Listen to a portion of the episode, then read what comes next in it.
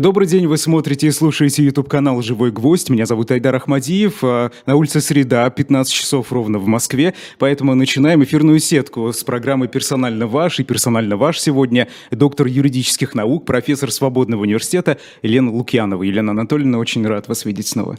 Да, взаимно всех тоже очень рада. Ну, знаете, раз уж вы профессор Свободного университета, и вот я с этого хотел бы и начать, потому что совсем недавно завершился осенний набор в Свободный университет. Я так понимаю, а, достаточно успешные рекорды или нет? Ну, вообще этот набор был необычный, потому что вдруг, вот особенно с начала войны, очень много преподавателей а, прислало свои заявки преподавать в свободном университете. И мы впервые, если мы начинали в 2020 году с 19 курсов, с 19 преподавателей, то сейчас мы объявили в общей сложности 130 курсов. Из них две большие полные программы. Это медиашкола и программа публичного права. На одном 23 курса, на другом 32 курса. Магистрская программа по публичному праву. Магистрская То есть программа. Это двухлетняя, полноценная. Полноценная, и медиашкола такая же полноценная, мощнейшая совершенно программа. Мы прямо вот нас же мало, у нас практически нет бэк-офиса, у нас нет там сотрудников большого количества, просто единицы энтузиастов. Поэтому мы, конечно, чуть с ума не сошли, когда, пока рецензировали огромное количество программ, а преподаватели, как и студенты, любят все при, присылать в последний момент. А мы же не всякие программы берем, мы, у нас же их на факультетах, в наших цехах очень серьезно рецензируют, корректируют, делают замечания преподаватели. И поэтому мы, конечно, это был такой аврал ужасный, но мы с ним вроде бы справились.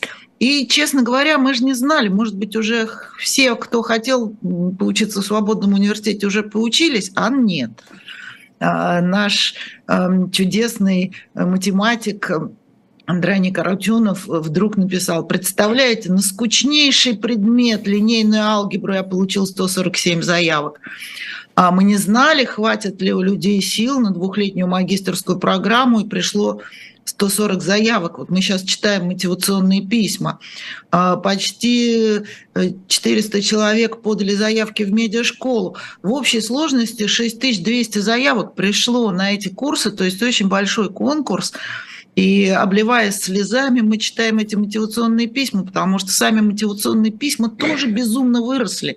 И мы видим, что это тоже произошло с началом войны, потому что очень многие пишут, э, совсем негде получать стало образование в России. Я там перепробовал, пересмотрел программы десятка вузов и ничего не нашел для себя. А вот у вас. И и вот одно письмо за другим, одно письмо за другим, мощнейшие, сильнейшие мотивационные письма. Люди пишут, я там не доучился полгода, там в таком-то вузе я уехал из страны, я, я, я больше не хочу там учиться, я иду в свободный университет. Вот такая вот у нас история, то есть нас стало уже больше 200 преподавателей, это большая уже структура, а, не знаю, как мы будем справляться, нам надо будет учиться по-новому, а, координировать, поскольку мы самоуправляемый университет, такое огромное уже образование. Преподаватели, которых уже очень много, действительно, а, это ну, что это за люди? Откуда они? Из России в основном? А, преподаватели каких-то региональных университетов? Ну, у нас всякое есть. У нас есть э, преподаватели из там, разных городов России, но это академические все люди. Это все люди с академическими степенями или э, аспиранты на выходе, но они живут по всему миру. У нас есть преподаватели, преподающие там в Израиле, эм, в Германии, э, в, в очень многих странах, в Соединенных Штатах Америки. Это наши российские преподаватели, хотя в этом году присоединился, у нас преподают преподаватели из немецких вузов, из французских вузов, но их все-таки не так много, из украинских вузов. Да, из белорусского вуза есть у нас преподаватель. Но это все академические, настоящие люди. Единственное, что у нас появилось новое в этом году, это такое подразделение, называется «Свободные курсы свободного университета». То есть там, где творческие люди, например, Дмитрий Быков там читает свои курсы, он не хочет никакому факультету относиться. Там творческая мастерская режиссера Владимира Мирзоева, там поэтический класс Кати Капович, который учит делать а, поэтические переводы. А, там а, много чего тоже интересного, но это как бы вот такого тоже очень высокого уровня, скиллы, или там Владимир Мукусев там преподает, очень интересно тоже. Вот мы, мы потихоньку развиваемся, мы уже думаем о новой какой-то усилении архитектуры. У нас появилась в цехе наука, культуре, антропология еще что-то, но пока это еще не самостоятельная школа, ну вот mm мы движемся вперед. А оказывается ли давление на преподавателей, которые в России работают официально в каких-то университетах или в Беларуси, например? Не было таких прецедентов? Пока не было. Но, видимо, преподаватели, которые принимают решение у нас преподавать, они соизмеряют э, риски потому что ну, нет у нас э, фактически вышкинских преподавателей, или есть, но только все уволенные. А у нас появились первые, первые преподаватели из МГУ, но очень осторожно. Ну, ну вот как-то так. Пока, пока не сталкивались. Что mm. будет дальше, не знаем. А что касается официального признания и лицензирования, например, магистрской программы, насколько это вообще вероятно в ближайшее время?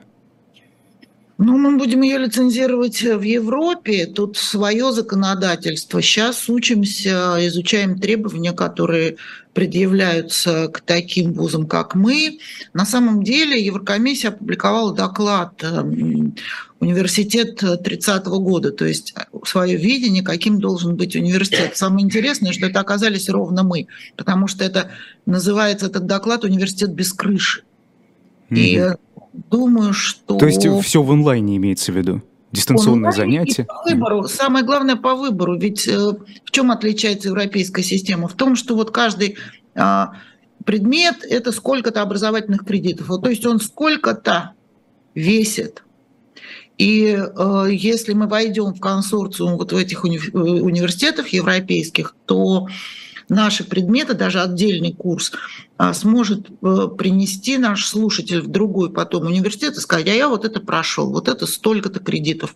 Потому что магистратура ну, в Соединенных Штатах это 100 образовательных кредитов, в Европе а, от 100 до 130, в России 130. Ну вот, ну вот как-то так.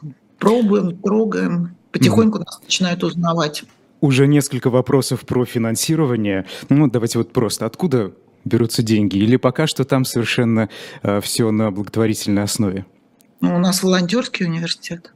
Пока у нас университет волонтерский. Э, хорошо. Э, ну что ж, остается пожелать только развития университету свободному. Э, вы знаете, я бы хотел сейчас с вами обсудить то, что происходит в странах Балтии, потому что вы там находитесь, вот ваше мнение очень интересно. Из последнего. Власти Литвы переименовали русский драматический театр в Вильнюсе. Ему дали название «Вильнюсский старый театр». Ну, говорят, что вот таким образом мы подчеркиваем все-таки э, историю нашего театра. Ну, и так будет в целом лучше. Там э, обсудили это, я так понимаю, труппа русскоязычная, она остается, но вроде бы все согласны, кто работает в этом самом театре. Вот как вы к э, подобным вещам относитесь? Э, сюда же еще в купе, да, это снос памятников советских. А здесь же, вот, кстати, тоже из последнего, дирекция русского театра в Эстонии уволила режиссера э, Филиппа э, Лося после после его э, поста в соцсетях, где он критиковал отношение э, к россиянам как раз в Эстонии. Что вы об этом думаете? Правильно ли это?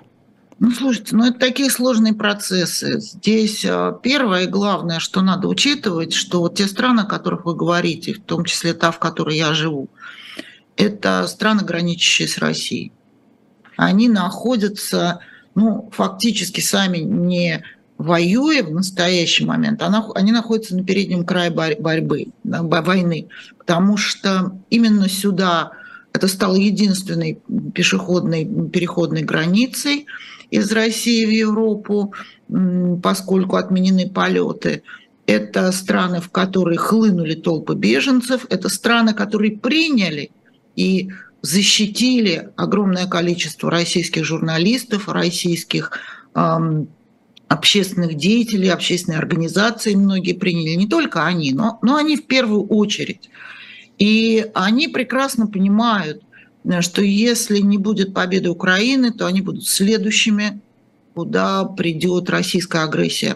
А, это сфера интересов, да, не случайно Россия одним из первых требований России перед войной, в начале войны было а, удалить границы НАТО на 93 год, на период 93 -го года, то есть все эти страны, которые входят в НАТО, они, по идее, по, российскому, по российской хотелке должны были оттуда быть исключены.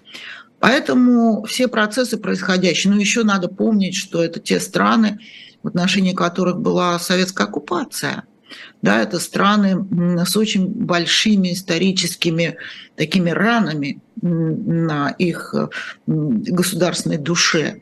А, это страны, в которых э, было переселение народов, были большие репрессии, и в них еще далеко все не зажило. Да? Это страны, которые, как Латвия или как Эстония, боролись за свой государственный язык, в зависимости от того, сколько русскоязычных в них жило.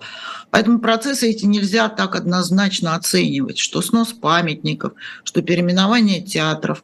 Я ничего страшного в этом не вижу. Я, я не вижу, вот это внутреннее дело каждого государства. В Риге, например, русский драматический театр имени Михаила Чехова остался со своим названием, и его отремонтировало за очень большие деньги государство. Он в идеальном состоянии находится, русская труппа там есть – и все там хорошо, и зрителей много. Вот, поэтому я как бы не считаю себя вправе вмешиваться вот в эту историю. Мы иностранцы, которых на эти страны приютили, и мы должны быть очень аккуратны, очень деликатны, обсуждая эти вопросы.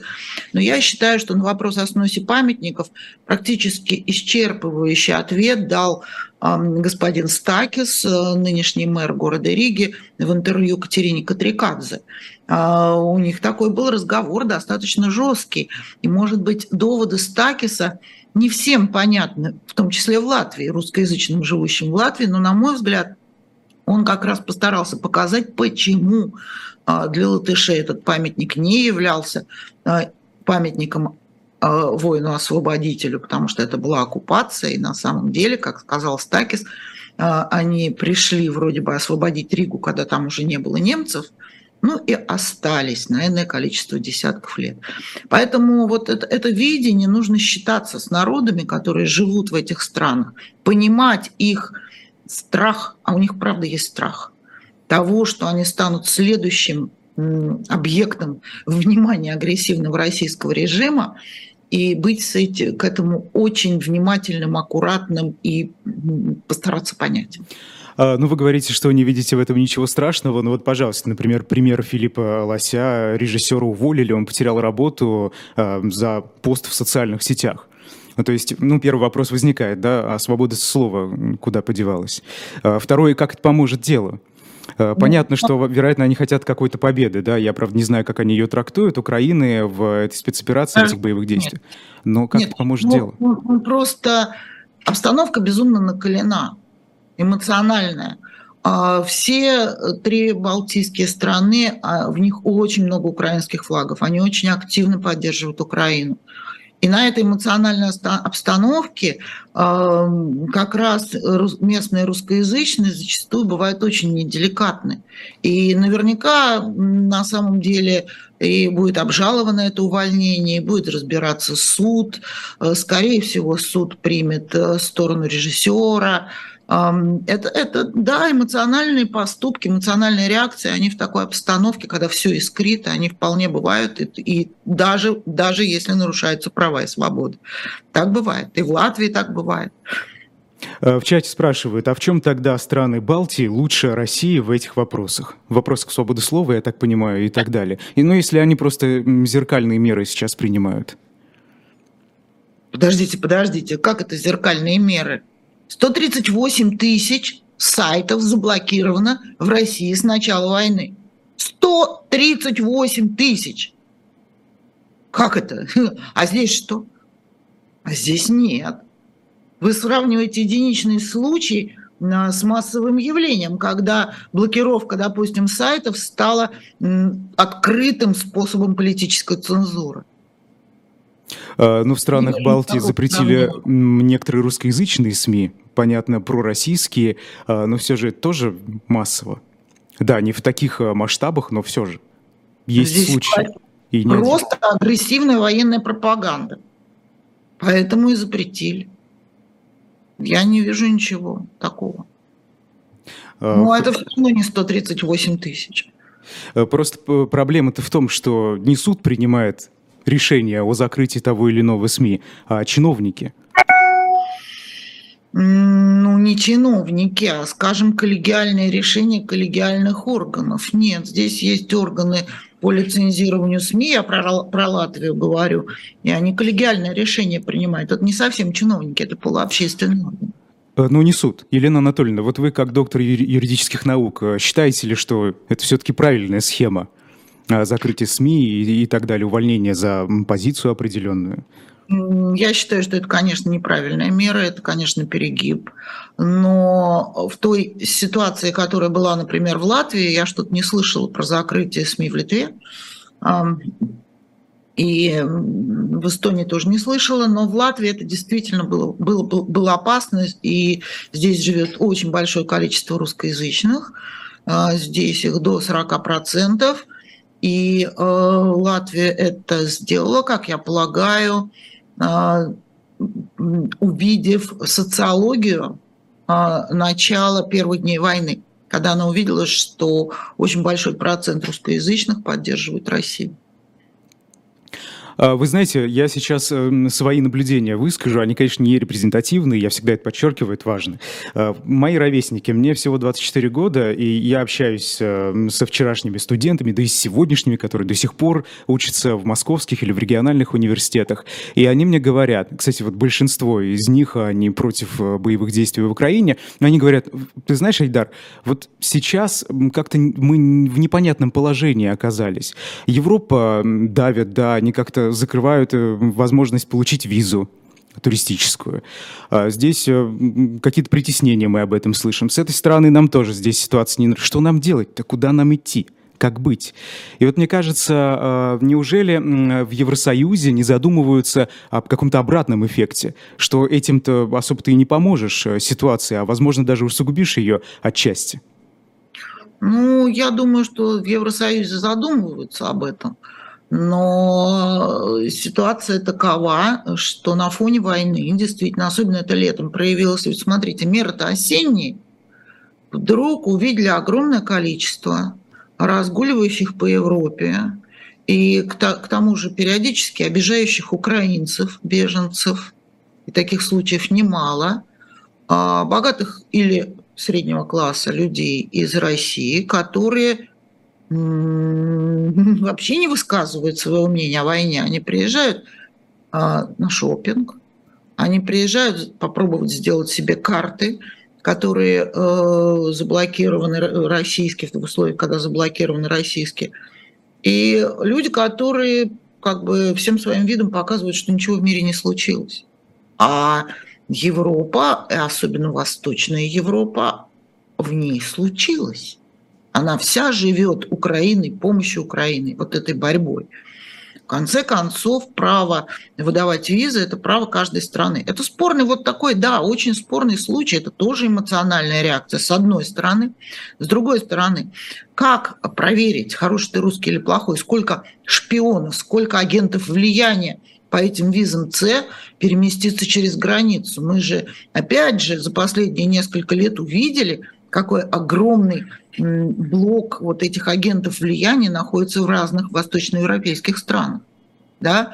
А поэтому Европа визы не отменила, она визы дает, но только она осуществляет более тщательную проверку того, зачем, почему, зачем вам сюда надо, обоснуйте, пожалуйста. А поэтому более длинный срок, поэтому сняли упрощенную выдачу виз, поэтому переориентируются на гуманитарные визы для того, чтобы не потерять, защитить российских оппозиционеров или лиц, которые не хотят участвовать в этой войне, допустим. То есть это лица призывного возраста, или это ученые, или это журналисты, или это какие-то иные гуманитарные случаи, где Европа визы выдает. Да, пока правил новых нет. Всегда переходный такой период, элемент бардака всегда присутствует. Правила эти будут созданы в ближайшее время в каждой из стран. Каждая страна определит для себя, кому она дает, зачем она дает, в каком порядке она дает. Это все будет. Да, это неприятно. Да, это иногда несправедливо, потому что мы тут на панели в Вильнюсе обсуждали, вот а, кто-то из россиян высказывался. Ну а как же? Вот у нас больные, у которых нет теперь лекарств. Извините, ребят, почему эти страны, принявшие сегодня беженцев, граничащие с Россией, опасающиеся вторжения и к себе, они должны думать о наших больных. Они и так помогают. Есть международные фонды, которые этим занимаются, но эти страны не обязаны думать. Не обязаны думать об этом. А, зритель Душ пишет, Евросоюз а, прямо ударными темпами уничтожает репутацию демократических ценностей, пока просто по мелочевке, но это а, перегибы. Э, знаете, вот эта ситуация, не демонстрирует ли она какую-то все-таки шаткость этих самых демократических ценностей сегодня? Я этого не вижу. Любые права и свободы, они почти любые, не все, конечно, они могут быть ограничены вот даже по теории самых-самых демократических ценностей. Вот у нас сейчас, считайте, в Европе война. В условиях военного чрезвычайного положения э, все права, значительная их часть, может быть ограничена. Вопрос, в какой мере, каким образом, я вижу, что Евросоюз об этом думает. Иногда срывается на эмоциональные реакции, а но, слава богу, Евросоюз построен так, что есть кому поправить и дополнительно подумать. А, конечно, будут определенные и перегибы, но они могут быть исправлены. Венгрия, э, страна-член Европейского Союза с э, иным мнением, так это назовем. Э, сейчас вот, вы понимаете, сейчас вот разговоры идут по поводу сокращения финансирования Венгрии за вероятных коррупционных схем, которые там якобы политической элитой используются и практикуются. Вот это, как вы смотрите на то, что страна-член Евросоюза немного выбивается, по мнению, и на нее оказывается какое-то пока, пока давление не такое сильное, но все же, э, судя по всему, оно возрастает и будет дальше э, возрастать. Ну, понимаете, Венгрия член того клуба евросоюзовских стран постсоветского, когда в Евросоюз одномоментно приняли достаточно много постсоциалистических стран. Претензии к Венгрии, они не только сегодняшние, и они далеко не только а, в отношении коррупции. В первую очередь претензии к Венгрии – это ее новая конституция – которая во многом не соответствует требованиям демократических, демократическим Евросоюза. На этот счет Венецианская комиссия высказалась неоднократно. Э, как бы санкции по отношению к Венгрии как э, члену Евросоюза могут быть применены. Там много всяких нарушений, но это не одна Венгрия. Это не только Венгрия вот эти споры внутри Евросоюза, в том числе о национальной идентичности, когда э, страны начинают э, как бы поднимают внутри себя дискуссии относительно того, насколько они должны как бы следовать предписаниям Евросоюза. Предписаний вот нормативных Евросоюза не так уж и много. А построена вот эта двухуровневая система законодательства очень аккуратно страны, сами члены имеют право многое на что. Но, тем не менее, а, а как еще демократия развивается? Она так развивается в дискуссии. Она так развивается в дискуссии, но у Венгрии есть, есть серьезный шанс э, получить какие-то взыскания, получить какие-то санкции за то, что она делает. Посмотрим, как будет. Но к, к Польше претензий тоже достаточно много у Европейского Союза по отдельным вопросам, и к другим странам бывают таковые. Но, в общем-то, все разрешается нормальным судебным порядком или дискуссионным порядком или в рамках Европейского парламента. Это вообще модель очень интересная. Евросоюз – и взаимоотношения стран внутри, что это за форма такая а, государ, государственного объединения, она, она хорошо уже описана с одной стороны, с другой стороны не до конца осмысленно а, теоретиками. Это очень интересная модель. Но вообще-то когда-то Ленин еще писал статью о Соединенных Штатах Европы.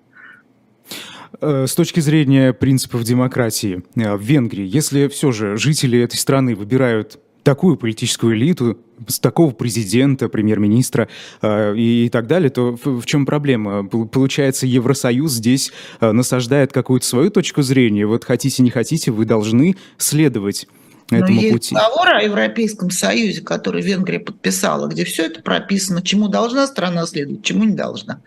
Вот и все. Венгрия далеко не всегда соблюдает эти свои обязательства. А нет Поэтому... ли конфликта интересов с точки зрения, опять же, принципов демократии? Если ну, люди вот сейчас... из Евросоюза, если не хочешь выполнять свои международные обязательства. В Европе принято выполнять свои обязательства. Если ты договор как государство подписал, значит, его надо выполнять.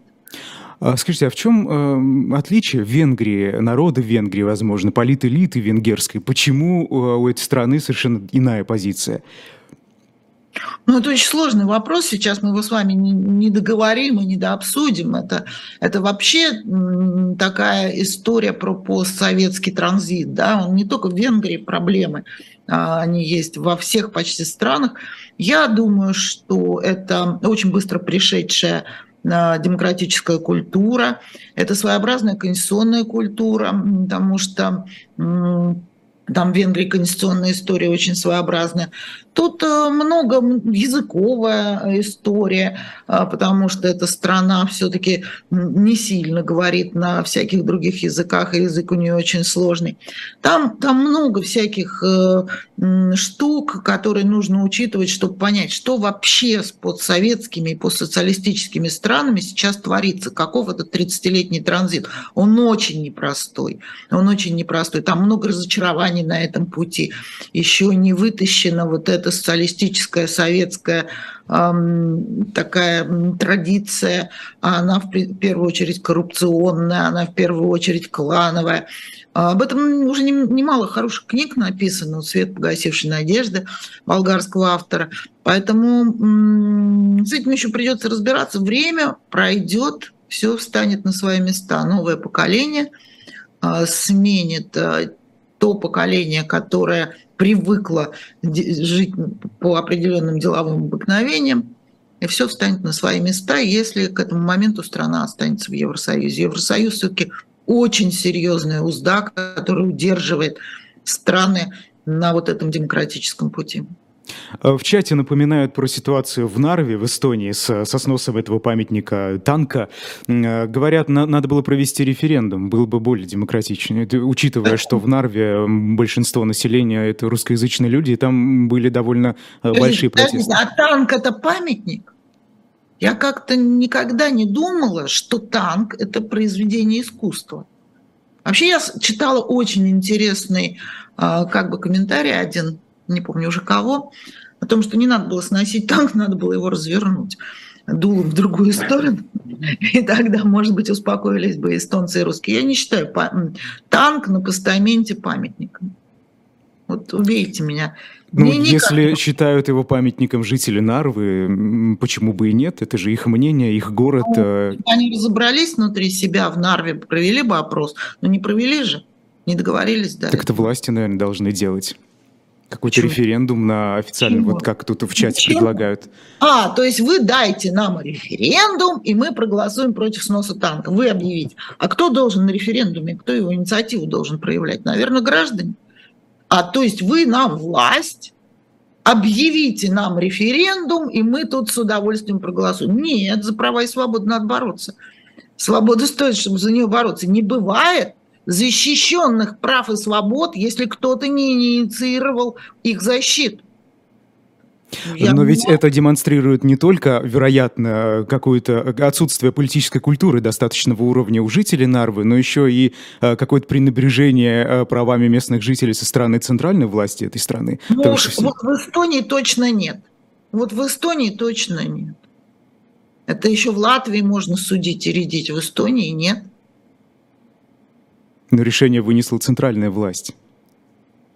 Ну, давайте так. Я не держала в руках бумаг, я не могу давать оценку тому, как это решение было принято, но, на мой взгляд, эм, если бы снизу шло мощное движение инициатива этого референдума, он мог бы быть проведен. Уж эстонцы в этом плане аккуратно, чрезвычайно. У них даже электронное голосование хорошо проходит, дистанционное. Великолепно просто. Э, хорошо, э, перейдем к Украине. Непосредственно э, в офисе президента Зеленского недавно пригрозили украинцам, гражданам Украины, которые добровольно получили российский паспорт на тех территориях, которые до недавнего времени или сейчас находятся под контролем российских военных. Уголовное дело о госизмене. А, как вы относитесь к этому? Правильно ли было бы преследовать этих украинцев за получение российского паспорта? А, или здесь э, не досмотрели и не учли те условия, в которых этим людям, украинцам, приходится сегодня существовать у себя дома? Я не знаю, а, потому что страна находится в состоянии войны. Просто находится в состоянии войны. Там ситуация гораздо более сложная, чем то, что мы обсуждали в Европе. Там могут приниматься разные решения. Надо смотреть украинское законодательство. Я думаю, что если таковой ответственности в законе не прописано, ничего не произойдет. А можно ли в чем-то обвинять этих украинцев? Ну, хотя бы с точки зрения этики. Обвинять нет, но... В общем, это некрасиво, конечно. Это, а... некрасиво. это некрасиво, потому что э, ведь большинство делало это не для того, чтобы защититься от чего-то. Большинство делало это, в общем, вполне в корыстных целях. Там пенсии выше, там платят, там больше подработки можно получить, э, свободнее через границы передвигаться. Ну, как-то я таких э, русскоязычных очень много видела в разных странах, не только в Украине, которые с удовольствием хватали российские паспорта. Ну, на Приднестровье у людей э, зачастую по три паспорта, кроме Приднестровского, румынский, молдавский, российский. Они просто удобно, удобненько этим пользуются. А на самом деле гражданство – это ведь не просто так бумажка.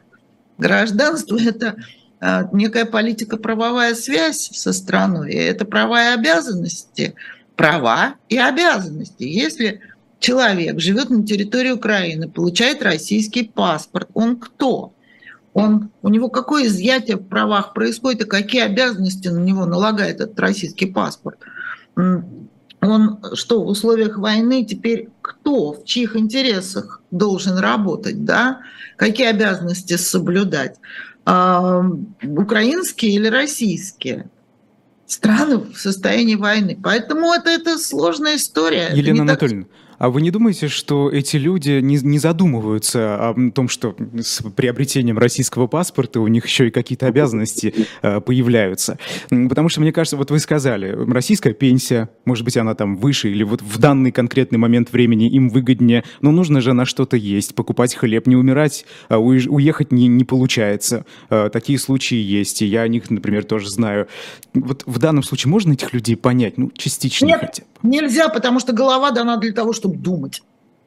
Если этот орган отключен, ну извините, если ты берешь паспорт, не задумываешься о том, что из этого проистекают права и обязанности, ну ты просто дурак. А я дураков жалеть как-то не хочу и понимать. Ну, бери и думай, ведь несложно. Читай, ищи информацию, что это повлечет, какие права, обязанности, какую ответственность. Ну, не надо. Значит, этим людям они это делали безответственно, ну, значит, они должны нести ответственность за это. За свою собственную безответственность, тупость и нелюбопытство а, отсутствие полностью. Люди отвечают за свое государство так же, как и государство в той или иной мере отвечает за людей. Ответ, Барак, виноваты, ли, виноваты ли они на 100% в своей дурости? Ведь здесь э, мы можем сейчас поднять тему и э, социальных условий, в которых они выросли и так далее, учитывая историю Своей дурости виноват всегда сам человек.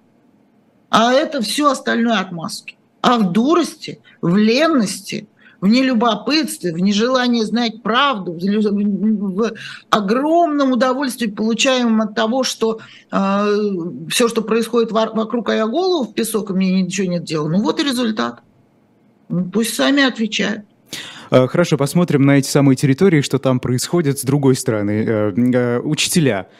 Правда, вот эта история с задержанием якобы российских учителей в Харьковской области, она отрицается теперь и, и со стороны Украины, но мы видели эти самые объявления, вполне официальные, людей из России, российских преподавателей приглашали работать э, в этих самых занятых российскими солдатами территориях Украины. Вот эти-то люди виноваты Э, Конечно, виноваты. Взрослые, серьезные люди с высшим образованием, принявшие такое безответственное решение, поехавшие на воюющую территорию, не объявленную территорией России, преподавать русский язык и учить по российским программам, конечно, виноваты. Они это, они не комбатанты. Ну, это, ну, это, это, это чудовищно совершенно по идее, я бы их лишила права вообще преподавать после этого, где бы ты ни был. Ну хорошо, если речь идет только об этом, но э, со, со стороны Украины, кажется, это был вице-премьер украинский, он э, Подождите, пригрозил... Подождите, суда никакого не было, а то, что говорят разные чиновники, это еще не результат. Ну, пригрозил, ну, сказал свое мнение, отлично. Ну хорошо, вы, вы как считаете, правильно ли было их осудить? Там вот с, речь шла о статье. Ну, я их очень жестко осуждаю. Очень жестко осуждаю. А, потому, ну, просто потому, что я сама преподаватель. Это же это, это каким идиотом надо быть, чтобы... Каких? Это же учитель. Это то же самое, что... Да, вот я сейчас вижу огромное количество постов. Судить их всех, потому что из-за них происходят там вбросы и фальсификации выборов. Да, одна и та же история. Тюремный а срок – это правильное наказание за такой поступок? Да нет никакого наказания. Наказание будет суд решать. Нет, это понятно, пока что нет. Нет, я... нет, ну, я вообще об этом говорить не хочу. Какое будет наказание, будет решать суд. И не, не, не думается мне, что украинский суд даст им большие сроки, ежели таковой процесс будет. Потому что э, украинский суд в целом достаточно гуманный суд. И мы там, у нас много жутко интересных прецедентов э, в украинских судах, прямо, прямо вот таких, такого, такой мировой значимости, очень интересных, гуманных. Нет, я, я просто осуждаю их профессионально, этих людей. Очень серьезно осуждаю. Считаю, что надо ставить вопрос вообще об их праве преподавать. Равно как и каждого учителя, который пришел в избирательную комиссию участковую и поучаствовал в фальсификации, это, это страшнейшее преступление перед государством. Фальсификации на выборах это, это очень опасно. Это должно быть возведено в ранг особо опасных деяний, наносящих ущерб государству. И, конечно, я бы ставила вопрос о лишении права а, преподавать эм, несовершеннолетним в школах таким людям. А представляете, какие это масштабы? Страна большая, я про Россию, и про выборы, и про участковые избирательные комиссии, участие учителей. Э, масштабы-то огромные. Что толкает Что? их? на эти действия? Глупость, пассивность, неответственность. Конечно. Поэтому ну, ну, я, бы, я бы очень серьезно с этим стала разбираться.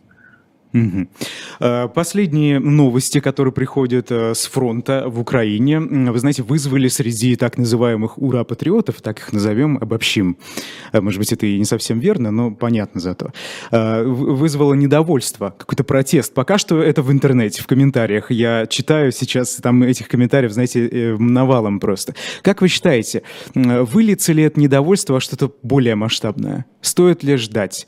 Я давно говорила, что те люди, которые у власти сегодня, и те люди, которые так или иначе рядом с принятием этих политических решений, это пауки в банке. Вот пусть грызутся, они меня вообще не интересуют. Пусть грызутся, я очень довольна их недовольством. Но может ли это привести к каким-то ощутимым глобальным общественно-политическим изменениям? Мы очень плохо знаем, у нас мало информации о том, кто участвует из них, кто допущен к э, принятию решений. Не факт, что смогут, но в целом я считаю, что это хорошо. Пусть грызутся только банки. Скорпионы отлично друг друга кусают, пусть занимаются этим.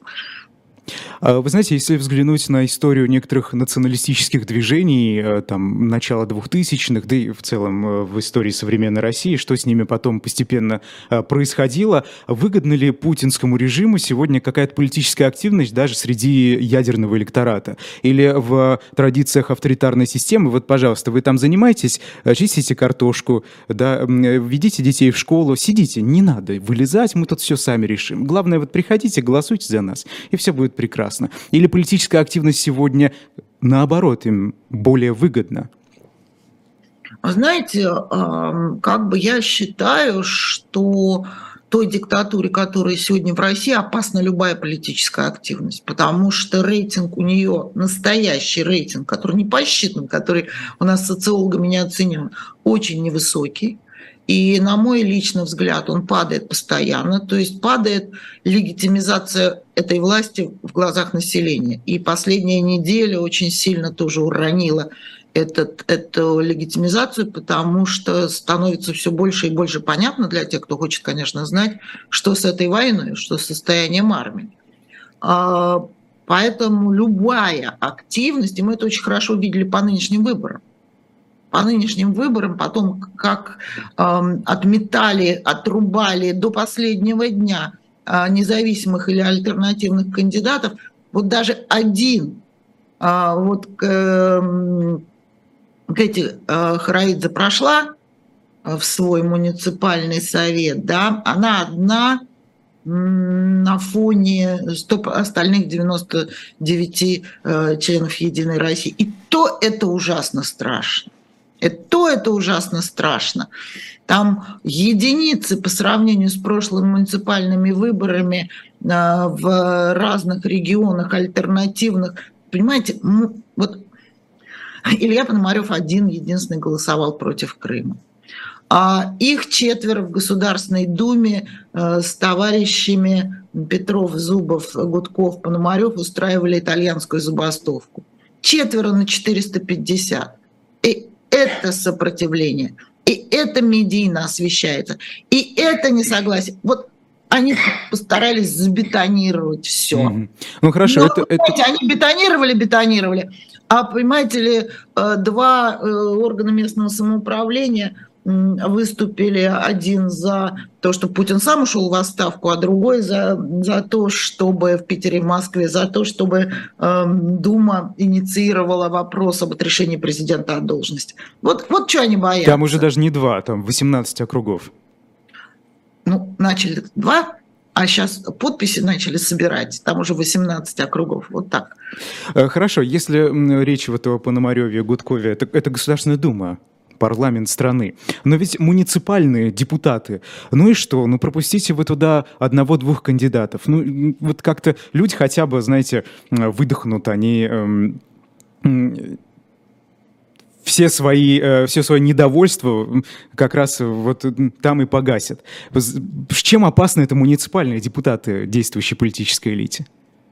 Ну как чем? Местное самоуправление, на мой взгляд, от него идут вообще-то все ростки э, нормальной демократии. Местное самоуправление. Как его сегодня встроили уже в систему единой политической публичной власти. Его уже лишили кучу полномочий. Оно живет и работает. Оно живет и работает все равно. Там ни ага, ничего, у нас там победил ЛДПРовец Единоросса, стал мэром города Ниагры. Ну, так замечательно. И ведь э, они сегодня вот так бетонировали э, независимых, а на самом деле им в этот раз было проще бетонировать, потому что огромное количество ребят, молодых, активных, с начала войны просто покинули страну. Или не выдвинулись, понимая, что могут быть очень серьезные последствия. То есть была создана обстановка невыдвижения массового те все-таки единицы, которые прорвались, кстати, через бетон, не только Кэти и не только мэр Ньяга не новый пробился. На самом деле избранных-то есть. Их, конечно, мало, но, но они есть, они повсеместно по стране. И еще они покажут, что это такое местное самоуправление, даже эти единицы. Режиму они дико невыгодны, дико опасны, потому что похоже, что протест будет нарастать, недовольство власти, рейтинги ее будут падать. Кому они пойдут, эти люди? Они пойдут к своим местным органам самоуправления, и оттуда начнется. Просто если Государственная Дума, она в Москве в одной точке, то органы местного самоуправления по всей стране, они низовые. Там, где они ближе всего к избирателю. Территориально даже ближе. До них проще всего дойти.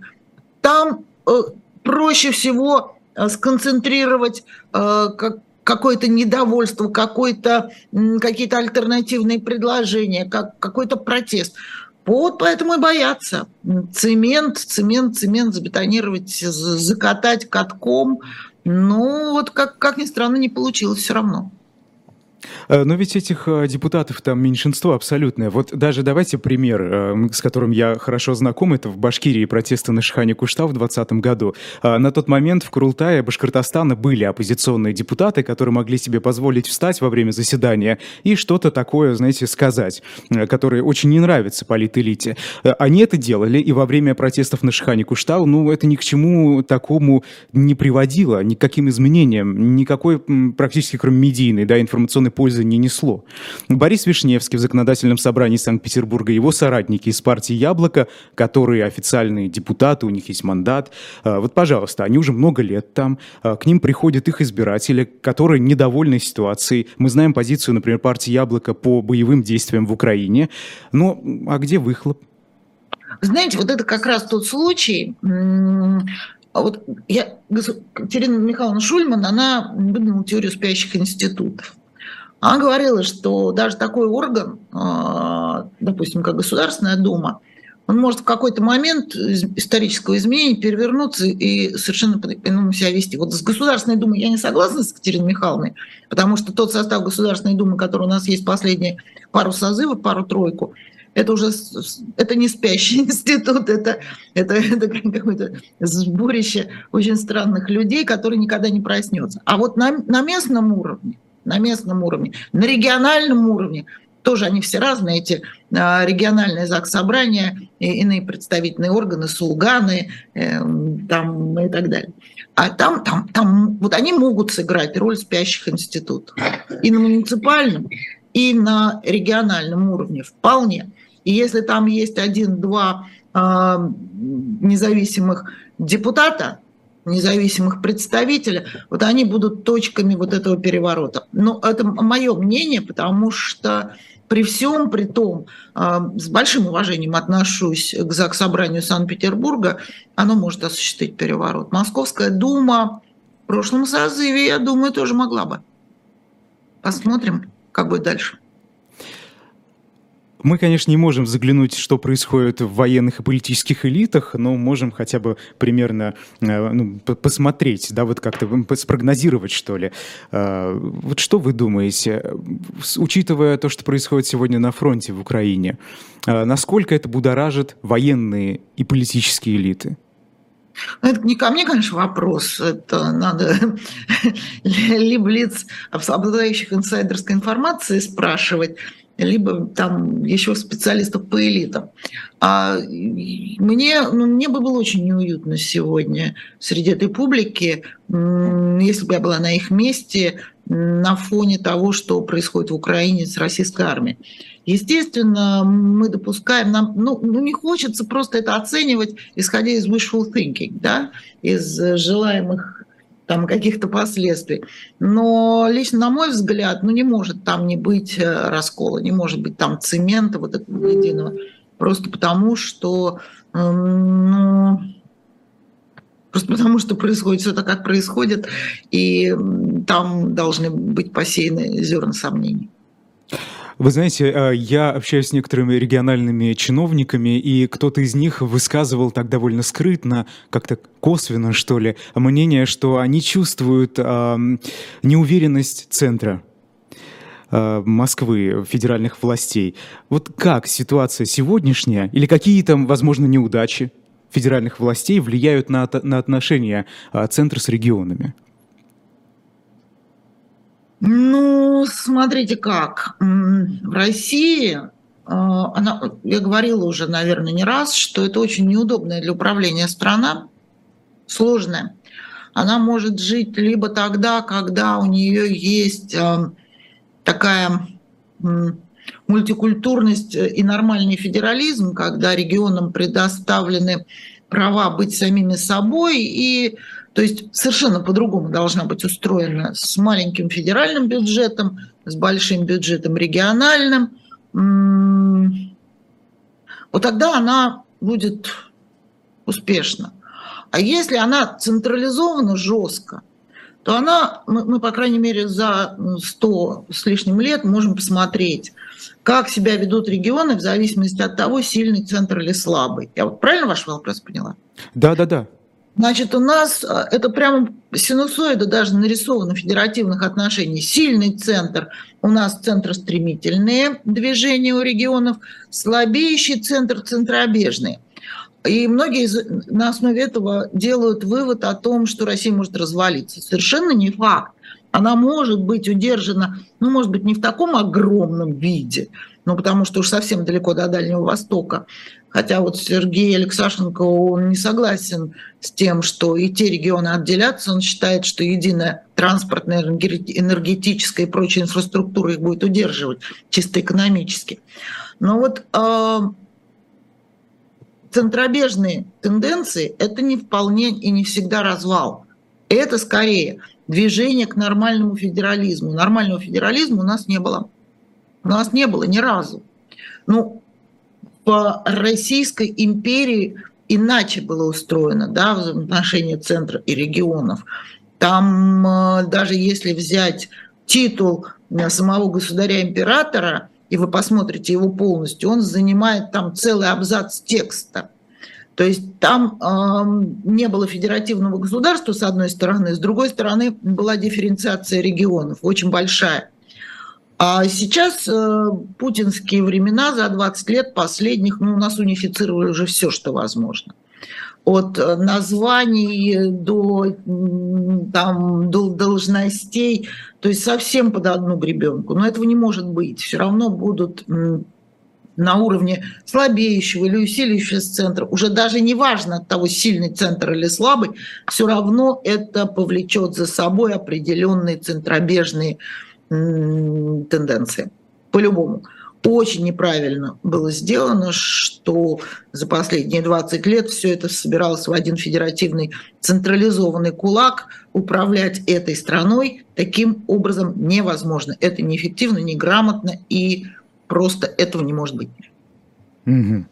Вот возвращаясь к теме настроений военных и политических элит, тут а, про силовой блок вспомнили в комментариях. Вот знаете, сейчас кажется, а, при, в путинской России какая-то система сдержек и противовесов между силовыми структурами создана. Вот если, допустим, придет другой президент, или какие-то общественно-политические изменения произойдут в нашей стране, а что тогда будет в силовом блоке? А что мы тогда увидим? Не, э, не станет ли Россия какой-то диктатурой силовиков? Я не поняла, а какие могут быть сдержки и противовесы созданы в современной России внутри силовых структур. Я вообще не понимаю. Силовые структуры – это вообще-то органы управления они не должны руководить государством ни при каких обстоятельствах. Это одна из ветвей власти, что Министерство обороны, что Федеральная служба безопасности, что все остальное. Ну, не должны-то не должны, это понятно. Но э, реально... я, не вижу, я, я не вижу никаких сдержек и противовесов. Наоборот, по-моему, сдержки и противовесы все для силовых структур сняты. Это власть э, как раз... Елена Анатольевна, вы, возможно, меня не поняли. Ну вот, например, Екатерина Михайловна Шульман тоже об этом писала в своей одной из книг э, по поводу... Я имею в виду сдержки и противовесы не те, которые в демократических традициях, да, а, а между силовыми структурами, не Я давая не одной силовой структуре стать более э, сильной, нежели другая. Ну, я не вижу этих сдержек. Я поэтому и говорю, я не вижу, я не понимаю, о чем вы говорите. То есть, я не знаю, может быть, я чего-то не дочитала и не досмотрела, но мне точно, не, я не вижу ни одной сдержки противовеса между... Это что, прокуратура, Следственный комитет, что ли, разделение? Он неэффективный оказался. Там нет сдержек и противовеса. Что одни за другими следят, ну, у одних есть какие-то контрольные полномочия по отношению к другим, фикция это. Нет, я, я не вижу. Я не вижу. А то, что вот башни Кремля между собой, если иметь в виду, что эти башни носят силовой характер, ну, на каком-то уровне понятийном, ну, не более того. Друг на друга доносы писать, что ли, возможности есть и доводить до высшего должностного лица, это система сдержка противовеса. Допустим, да. Ну, я вот по разграничению полномочий не вижу. Сдержки противовесы – это разграничение полномочий. Конечно же, речь идет о понятийных каких-то моментах, а не о юридических. это не ко мне. Угу. Вот повторяю, у нас единственная была история в праве с этим, это разграничение полномочий, появление Следственного комитета, а, потому что прокуратура в Советском Союзе выполняла огромное количество функций и фактически надзирала за, самой, за самой собой и за всеми остальными и ужасно много у нее было решений. А то, что выделен Следственный комитет и как это сделано, в общем, эффекта большого не дала. Не дало. Ну, все равно прокуратура отняли эти функции, как исправлять и переделывать будем думать. А так я нет, про разграничение полномочий не вижу. Тут, может быть, политологи видят, я своим юридическим глазом не наблюдаю. Угу. Про Конгресс Свободной России а, вас спрашивают, какие а, выводы вы сделали лично для себя? Ну, вы знаете, я-то там как бы, у меня была секция, которая про образование. Я считаю, что там был очень конструктивный разговор с европейцами, с представителями Польши, Латвии, Литвы. Именно вот тот вопрос, который мы с вами вначале обсуждали, да, а, как вот эти балансы выдержать по отношению к русским. В этом, в этом плане я считаю, что Конгресс очень был полезен. Там были реально достаточно высокого уровня представители этих стран, это были министры, а, с которыми шел этот разговор. Разговор в дискуссии, разговор вполне серьезный, там, где могли подключаться э, онлайн э, люди из России. И вот, вот с этой точки зрения я считаю, что Конгресс очень полезен, хотя, конечно, за три дня договориться обо всем было невозможно. Но хотя бы возможно было увидеть мнение людей, плюс были вопросы из зала. Угу. Вопрос от Дмитрия а, Гордыни. Объединение оппозиционных фракций в парламентской системе для победы на выборах и или согласованного голосования в парламенте имеет, безусловно, практический смысл.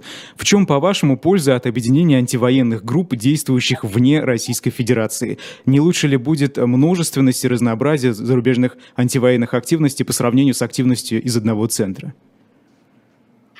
Ну, аналогия, ничего себе. Коалиция в парламенте, она не обязательно будет из оппозиции и объединение э, антивоенной группы. Нет, я не считаю, что антивоенные группы нужно координировать из одного центра. Нет, нет, пусть их будет много. Mm-hmm. Пусть расцветают все цветы. Э, и про задержание Леонида Гозмана тоже были вопросы. Э, его вновь задержали, не дали даже нормально выйти на свободу после административного ареста. Э, дело по статье об отождествлении нацистской Германии и Советского Союза за публикацию в живом, прости господи, журнале за 2013 год. Ужас. Насколько вообще законно понятие вот это длящееся правонарушение преступления – которая часто довольно используется как раз в отношении этих самых постов, опубликованных много лет назад.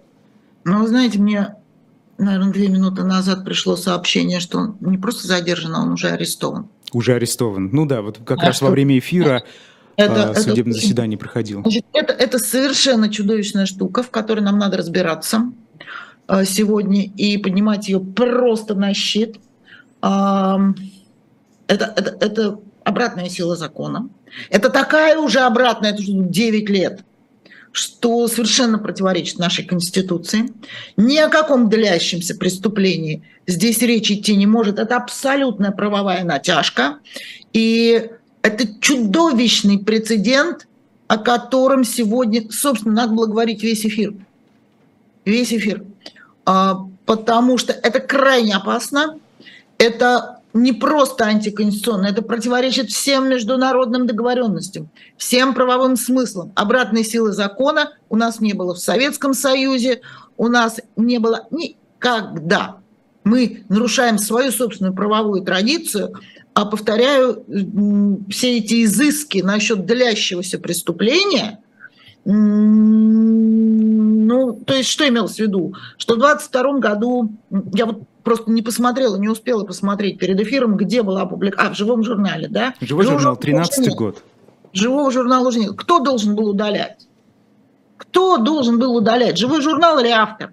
Причем здесь причинно-следственная связь между автором и э, площадкой, на которой была опубликована. Причем здесь Госман?